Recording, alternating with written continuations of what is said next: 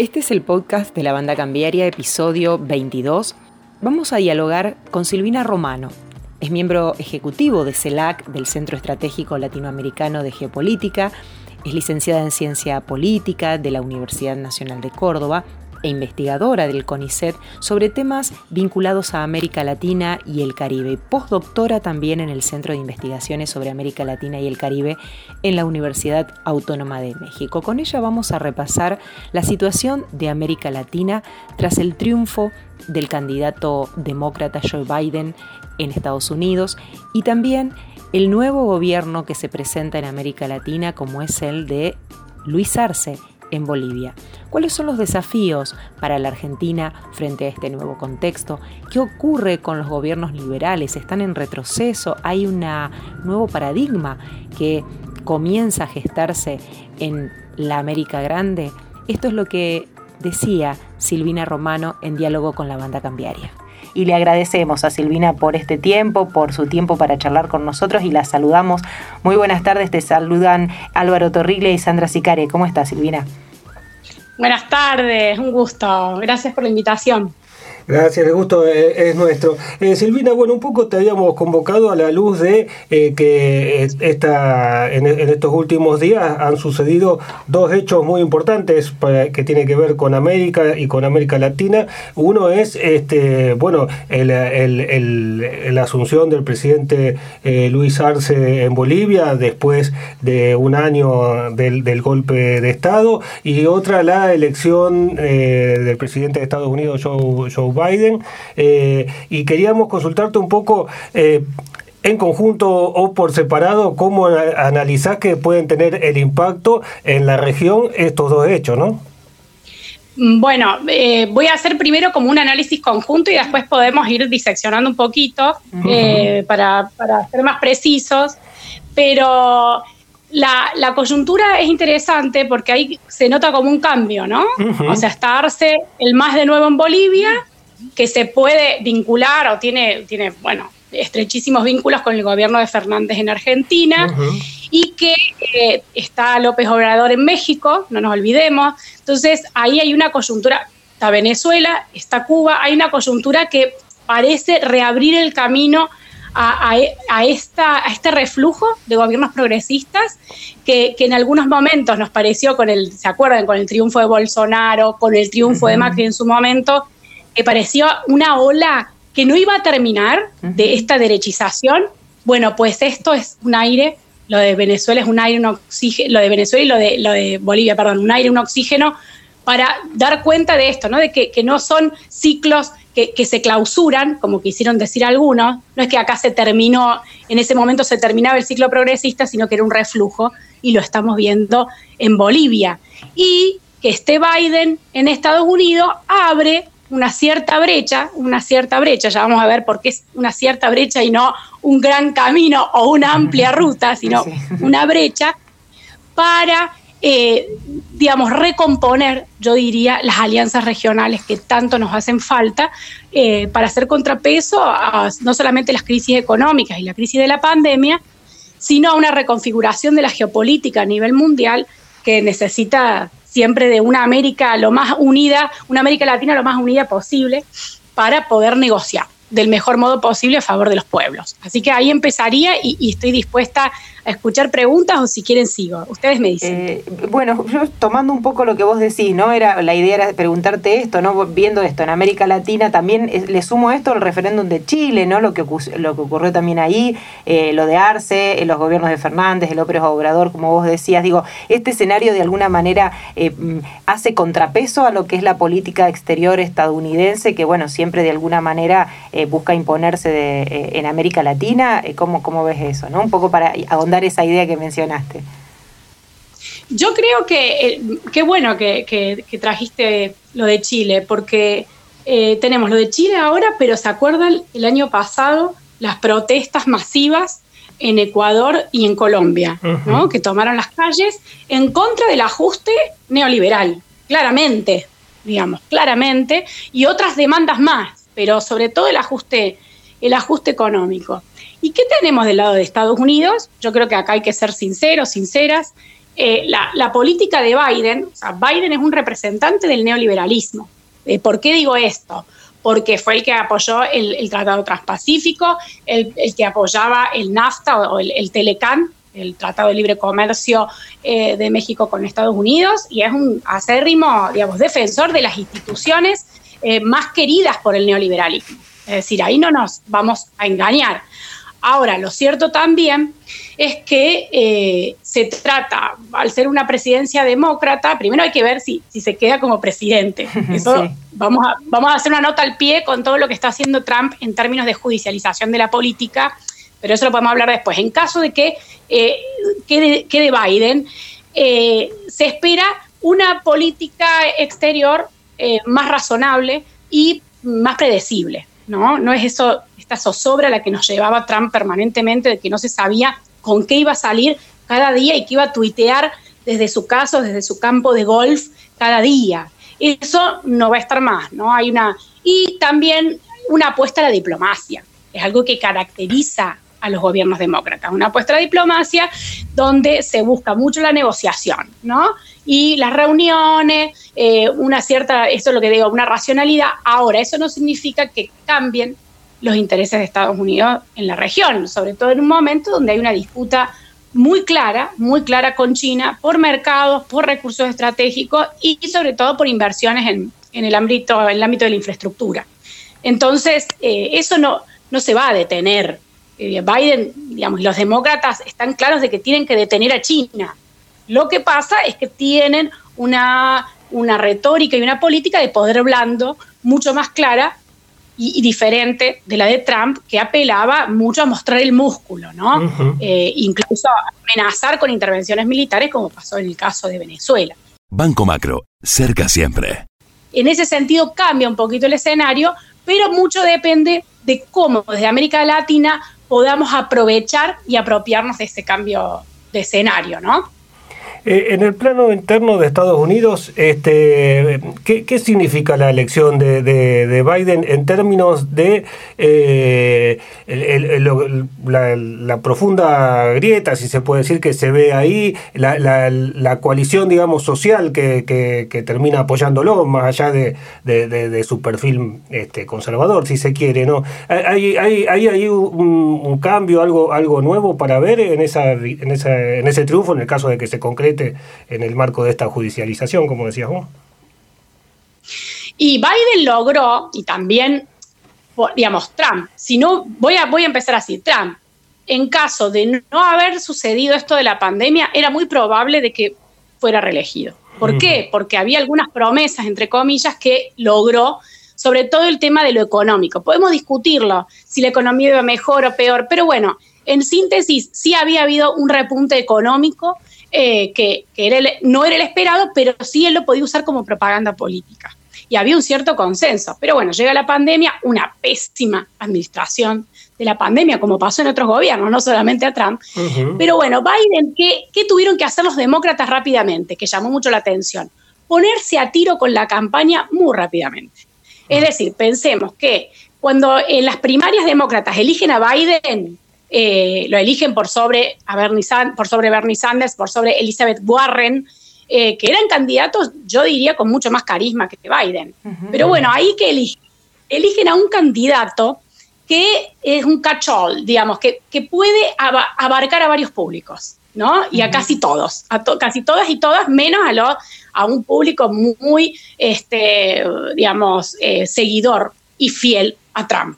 Pero incluso a los indecisos, es decir, retomaron todo lo que es eh, la, parte de luchas raciales y, defensa eh, este, de derechos sociales y políticos de, de, las minorías. Retomaron el tema del estado de bienestar, retomaron el tema de género, es decir, intentaron abarcar un paraguas eh, muy amplio de demandas históricas en Estados Unidos y este, así lograr la mayor cantidad de votantes posible. Lo han logrado, sí, en algunos estados incluso se, generaron sorpresas porque eran estados conservadores y después terminaron del lado de los, de los demócratas. La cuestión es que ahora tiene que responder también a esos votantes. Y por ejemplo, los latinos, muchos grupos de latinos salieron a decir, este, bueno, estamos muy felices de que haya ganado Biden, pero ahora tiene una deuda.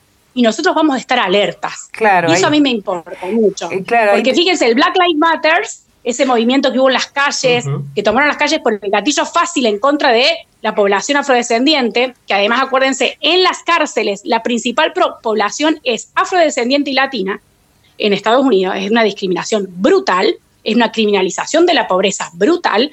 Ese Black Lives Matters, eso se lo apropió, se lo apropiaron los demócratas claramente. Ahora, ¿cómo van a gobernar en un contexto muy complicado de crisis económica, pandemia, y a ver cómo se responde a esas demandas?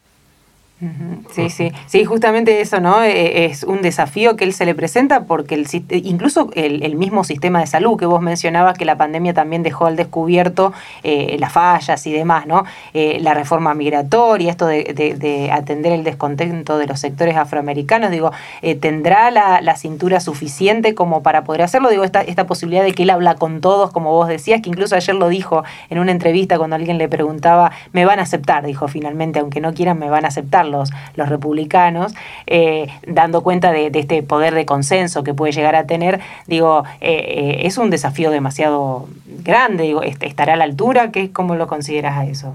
En Santander, nuestra misión es contribuir al progreso de las personas y las empresas. Ingresá a santander.com.ar y conoce nuestras acciones de banca responsable. Queremos ayudarte. Yo voy a ser muy sincera y acá soy muy, muy discípula de, Noam Chomsky y, de mucha otra gente de izquierda, yo digo que es la verdadera izquierda de Estados Unidos, que fue la, la izquierda antiguerra de Vietnam, la izquierda anti-criminalización de, de, los movimientos este, como las Panteras Negras. Esa izquierda es la que, la que me parece que, que también quiso recuperar el, Black Lives Matter y que esa izquierda dice que no hay tanta diferencia entre republicanos y demócratas en el momento de gobernar. ¿Por qué lo digo? Y acá hay, una cuestión eh, que la, venimos escribiendo en el CELAC y la compartimos también con, con otras colegas, el tema de quién llega a las elecciones en Estados Unidos. Es una minoría, son millonarios y millonarias, hay que decirlo. Las campañas son millonarias, 14 mil millones de dólares invertidos en esta campaña electoral en un año de crisis económica y pandemia, y eso ya en sí mismo es grave, porque se trata de una política muy elitista donde eh, los que llegan a donde, al gobierno, a las gobernaturas o este, de los estados, al, Senado, a la Cámara Baja o a la Casa Blanca, tienen una distancia brutal con las bases. Entonces, eh, eso desalienta esta parte que yo digo. Una cosa es que Biden vaya y que ya viene tejiendo alianzas con un sector de los republicanos. Pero eso es por arriba, eso es por arriba, son las alianzas que tejen entre determinados grupos para mantener un establishment, es la verdad. ¿Qué pasa con la gente de a pie? Hay una, hay una diferencia entre no poder hacer política y otra cosa es no querer hacerla. Y voy a ser muy clara, hay, una, hay una, un obstáculo eh, importante que va a tener Biden si definitivamente es elegido presidente y este, y sigue así la, correlación de fuerza en Senado, que es eh, mayoría republicana, es muy difícil sacar este, proyectos de ley que estén a favor de la Casa Blanca o de la Cámara Baja Demócrata porque los republicanos lo van a obstaculizar en el Senado. Una, pero una cosa es intentarlo y presionar y otra cosa es que ni siquiera se intente, que muchas veces ha pasado eso durante las presidencias demócratas. Pero ahí, ahí va a estar, y yo tengo la confianza de que va a estar parte de la izquierda movilizada incluso en las calles. Porque esto que vimos en el Black Lives Matter puede ser solo un comienzo. Y no estoy hablando de boicotear al gobierno, no señores. Digamos, la gente puede estar en la calle reclamando que, que se cumpla lo que se había prometido. Y eso me parece también parte de lo que es la democracia, aunque no sea tan eh, eh, tan, eh, lo vemos mucho en América Latina, pero muy poco lo, conocemos en la historia de Estados Unidos, aunque claro que está, lo que pasa es que fue borrado esto de la historia oficial de Estados Unidos. Pero me parece que ese tiene que ser el contrapeso. El check and balance del que hablan no tiene que ser dentro de la burocracia estatal, tiene que ser también en las calles, en los organismos de base de tanta gente que está necesitada hoy en Estados Unidos. Eh, eh, justo eh, tocaste un punto que te quería preguntar. ¿Se latinoamericanizó un poco la, la, la, forma de construcción política en Estados Unidos a partir de esta, esta combinación entre un activismo social importante que termina este, cristalizando en una suerte de frente electoral, de coalición, que bueno, gobernada por quizá por un conservador, pero que a su vez también tiene que responder a, las demandas de, su base. En realidad, eh, yo creo que mm, el, aparato institucional eh, y electoral estadounidense eh, se siente, voy a decir así como si fuera una persona, se siente presionado para abrirse y cambiar. Pero el establishment está siendo muy fuerte y muy este, anti-cambio. Por ejemplo, fíjense, hace 20 años por lo menos hay organizaciones políticas y sociales que presionan para eliminar al colegio electoral y que sea una persona, un voto y punto, como es en América Latina. Que eso no quita que el sistema sea presidencialista como en América Latina. No, no hay una diferencia en eso.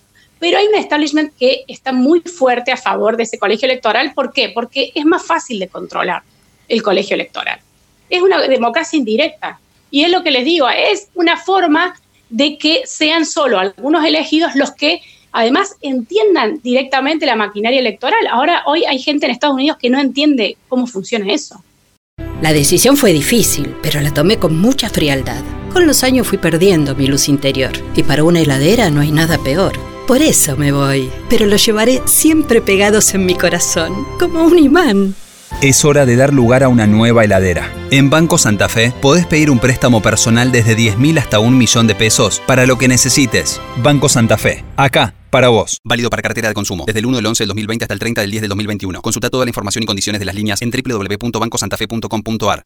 ¿Cómo se vota? ¿Qué hay que hacer? Y además, no, digamos, la cantidad de gente eh, que puede votar, que son eligible voters, o los que tienen la, la posibilidad de votar, eh, es muy poca, digamos, los que se anotan para votar no es la mayoría de la población, es decir, esta vez hubo una participación eh, histórica en las elecciones, pero faltaría mucho más y además la política no es solamente ir a votar, hay otras formas de hacer política y en Estados Unidos eso falta y la, yo creo que la, latinoamericanización ahí a mí me, llama mucho la atención cómo eh, uno leía el escenario eh, electoral con eh, eh, denuncias de fraude, denuncia o de probable fraude, denuncias de posible intervención china o rusa, gente en las calles, denuncias de que el correo no iba a funcionar. Es decir, un escenario electoral completamente inestable.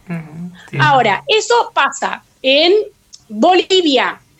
Desembarcan por lo menos dos o tres organismos internacionales importantes, incluido la OEA, y empiezan a investigar y a decir que, bueno, esto eh, es complicado, eh, necesitamos más veedores internacionales, esto, y empiezan a poner un poco en duda la democracia en ese país, cómo funcionan las cosas en ese país, y bueno, qué tiene, y lo que ponen eh, en claro es que tienen que venir organismos a decir cómo se hacen las cosas. En el caso de Estados Unidos no pasó nada de eso.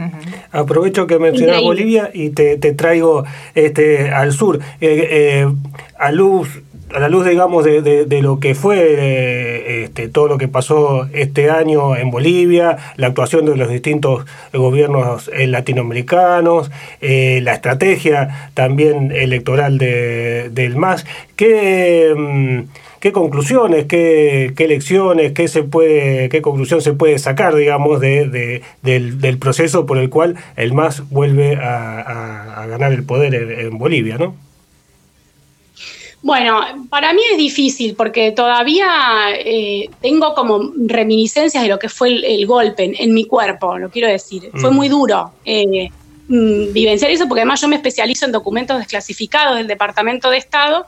Entonces he leído sobre los golpes, he leído de modo pormenorizado sobre los golpes contra este, Jacobo Arbenz, Joao Goulart, Salvador Allende. Eh, bueno, tantos más que eh, digo, no puede ser que esto haya pasado de nuevo. Pues sí, sí pasó. Entonces me, cuesta bastante.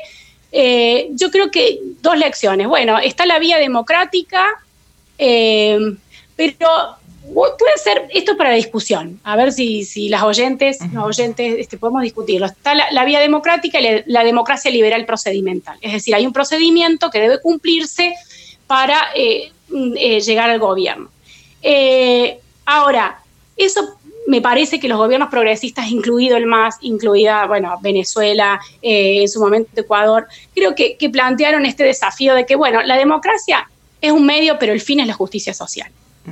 ¿Y, qué significa eso? que a mí me parece que ahí está la diferencia con, Estados Unidos, que es, es, la democracia más antigua y todo eso.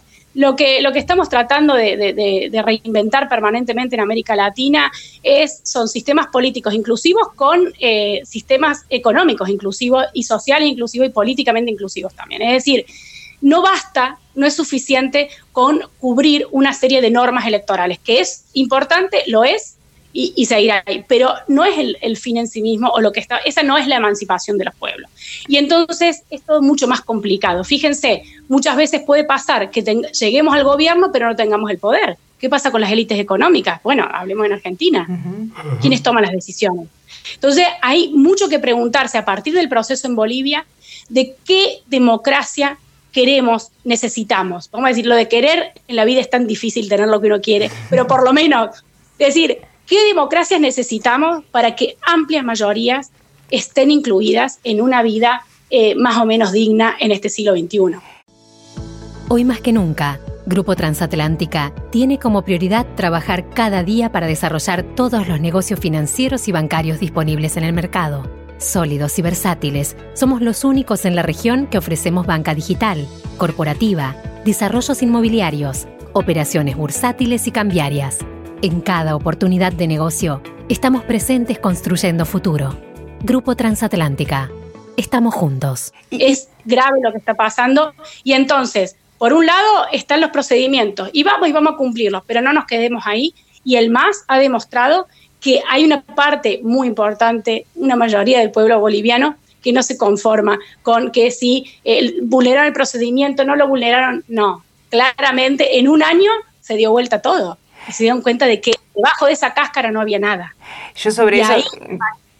Sí. sí. perdón, Silvina, sobre eso quería preguntarte porque digo, bueno, de alguna manera vos arrancaste diciendo que parecían estos, estos programas neoliberales parecían que habían llegado para quedarse y sin embargo en tan poco tiempo se dio vuelta todo con esto que mencionábamos, lo de Arce, lo de López Obrador, lo de Argentina, Diego. De alguna manera da la sensación de que los pueblos latinoamericanos eh, ven los límites y la pandemia me parece que eh, quizás a lo mejor, no sé si me equivoco, lo agudizaron a este a las recetas neoliberales que parecía que llegaban para quedarse, un poco eh, eh, complementando con esto que vos decís, no necesariamente eh, que sea la democracia garantiza que todos vivamos bien, ¿no?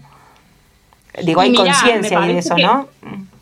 Sí, y una, una lección. Fíjense, uno de los relatos más importantes del neoliberalismo contra el progresismo fue que los gobiernos progresistas eran corruptos e ineficientes. Bueno, pues fíjense que los gobiernos neoliberales son sumamente ineficientes sumamente ineficientes. Y es decir, no. Bueno, la corrupción para mí forma parte, digamos, y podemos hablar otro programa, pues yo me dedico al tema del Laufer. Eh, ¿Quién define qué es lo corrupto o no? Voy a dar un solo ejemplo. Estábamos hablando en Estados Unidos, elecciones, 14 mil millones de dólares. Eh, un magnate de Las Vegas, dueño de casinos, le dio eh, a Trump para la campaña 138 millones de dólares. Michael Blue, Bloomberg, este ex alcalde de Nueva York, que se presentó él mismo a elecciones por los demócratas, dio para la campaña 107 millones de dólares. A ver, ¿a quién hay que devolverle favores en caso de llegar al gobierno? Eso, eso es. Y ni contemos el lobby del Congreso con las empresas de armamento.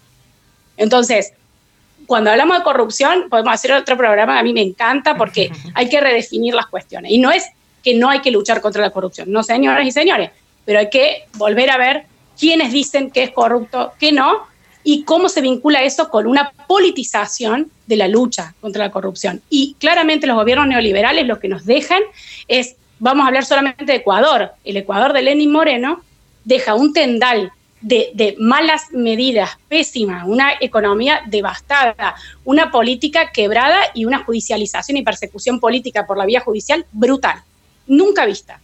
¿Es el neoliberalismo? Bueno, pues eso no está funcionando.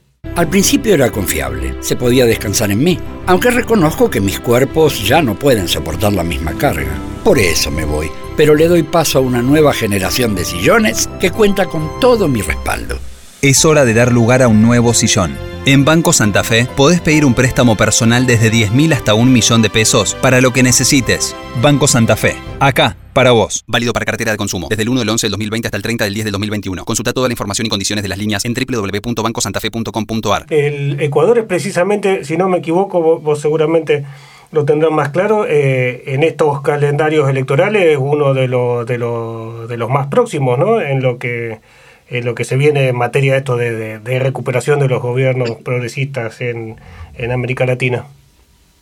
Sí, señor. Hay una disputa ahí. Está Andrés Arauz este, como, como próximo, digamos, como mm, candidato de la izquierda progresista en un contexto en el que hasta proscribieron, o sea, no solamente eh, expulsaron de la política a Correa, sino que vienen persiguiendo legalmente y judicialmente a la mayoría del correísmo digamos, y están intentando, han proscrito el partido incluso. Es una, eh, eh, lo que sucede en Ecuador, eh, yo creo que todavía hay gente que no se enteró y que debería, debería ocuparnos en los, próximos años para ver de qué hablamos cuando hablamos de democracia. ¿Lo, ¿Ecuador es una democracia?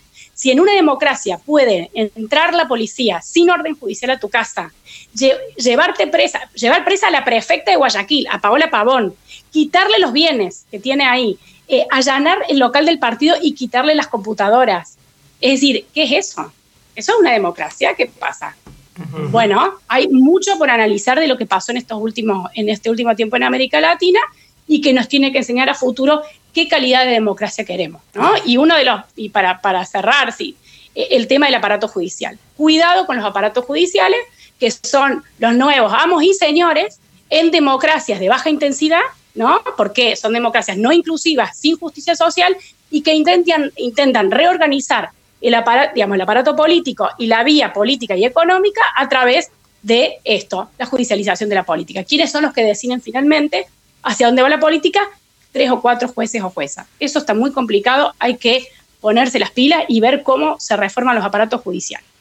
Eh, ¿Cómo, pensás? Eh, estas serían dos preguntas en una. Eh, uno es que, bueno, una de las características que han tenido estas elecciones en los que los, los espacios progresistas han, vuelto al gobierno, lo han hecho eh, sucediendo por sucediendo a, sus propios líderes, ¿no? renovando sus liderazgos este, y tratando de ampliar sus, de, sus coaliciones a partir, bueno, en muchos casos de, cuestiones fácticas, como por ejemplo que yo, eh, proscripciones, ¿no?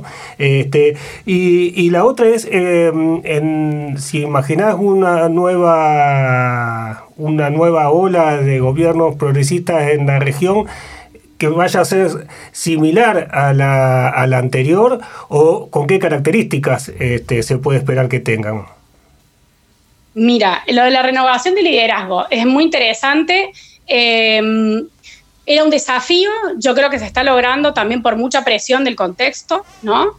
Eh, ahora, yo sinceramente no, no, y voy a ser este, muy clara, cuando se cuestionó a Evo Morales porque eh, que el referéndum, que la repostulación, hice una investigación exhaustiva sobre cómo fue la campaña eh, para, para, generar eh, una, un, consenso negativo frente eh, a, la, a, la, repostulación de Evo Morales en ese, ¿se acuerdan? El referéndum de febrero de 2016.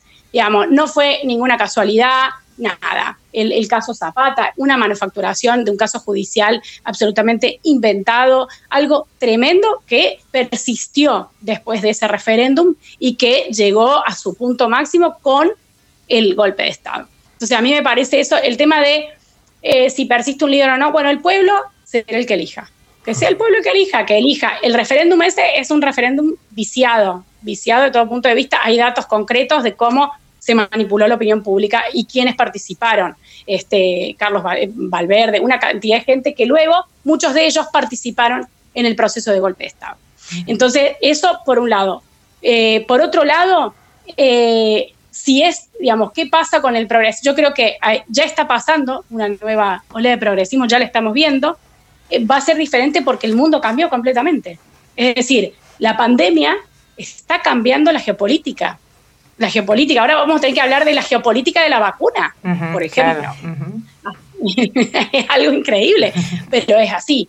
Y China, que, eh, digamos, antes de la pandemia había una correlación de fuerza un poco, digamos, se sabía que China estaba despegando, pero todavía se planteaba el liderazgo de Estados Unidos, aunque con Trump, bueno, con la pandemia el liderazgo de Estados Unidos cayó en picada y asciende el, de, China, que se ha eh, movido muy bien en los organismos internacionales, que se viene, viene ocupando eh, muchos de los lugares este, que fueron desdeñados por Donald Trump.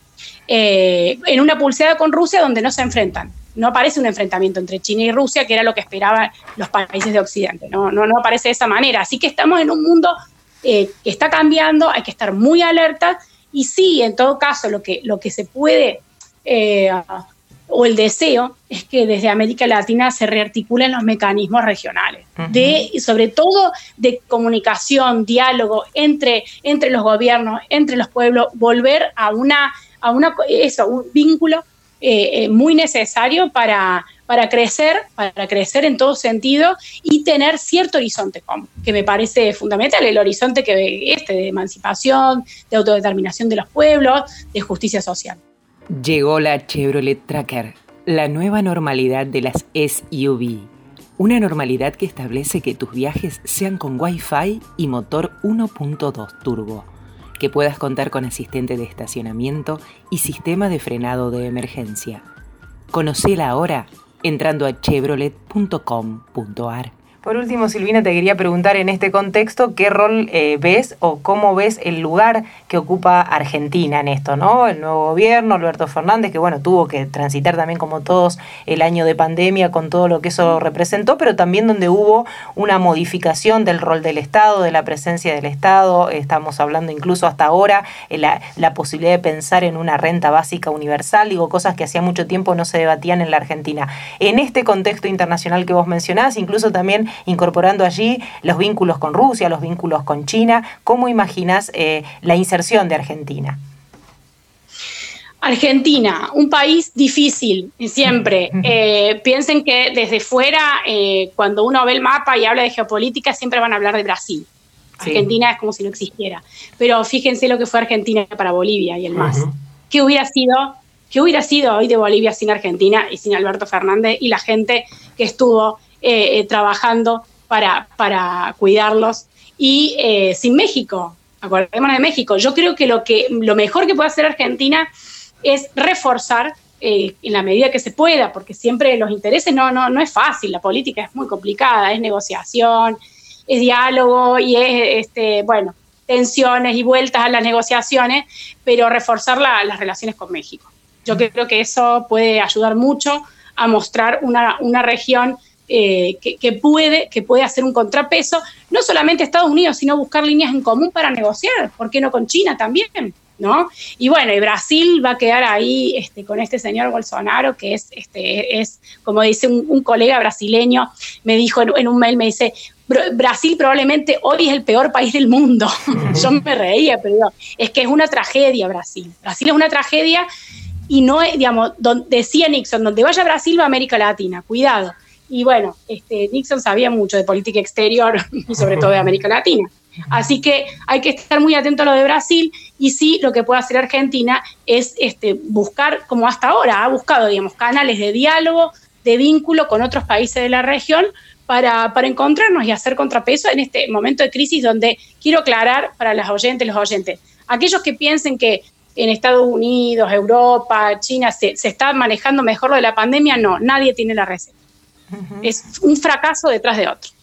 Entonces, eh, vamos, vamos tranquilas, vamos tranquilos viendo esto y con la, con la esperanza de, que vamos a encontrar la, solución y que mm, sea lo que sea, digamos, pandemia, crisis económica, el horizonte tiene que ser la justicia social. Punto. Digamos, ahí vamos. Silvina, un gustazo hablar con vos y charlar, bueno, pasar por toda América en realidad, porque arrancamos desde bien al norte, eh, analizando un poco toda la política y la geopolítica. Eh, un gusto para este equipo de la banda Cambiaria contar con tus palabras. Gracias por estos, estos minutos. Gracias a ustedes eh, por, ayudarnos a, difundir esta voz, estas voces que es tan difícil encontrar los espacios, habiendo medios hegemónicos tan, tan, este, tan instalados en, la conciencia de la gente. Un abrazo muy fuerte. Gracias, muchísimas gracias.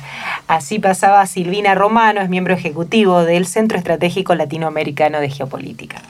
Y así pasaba el podcast episodio 22 de la banda cambiaria con Silvina Romano, integrante de la mesa directiva de CELAC, el Centro Estratégico Latinoamericano de Geopolítica. Quédese en los podcasts de la banda cambiaria.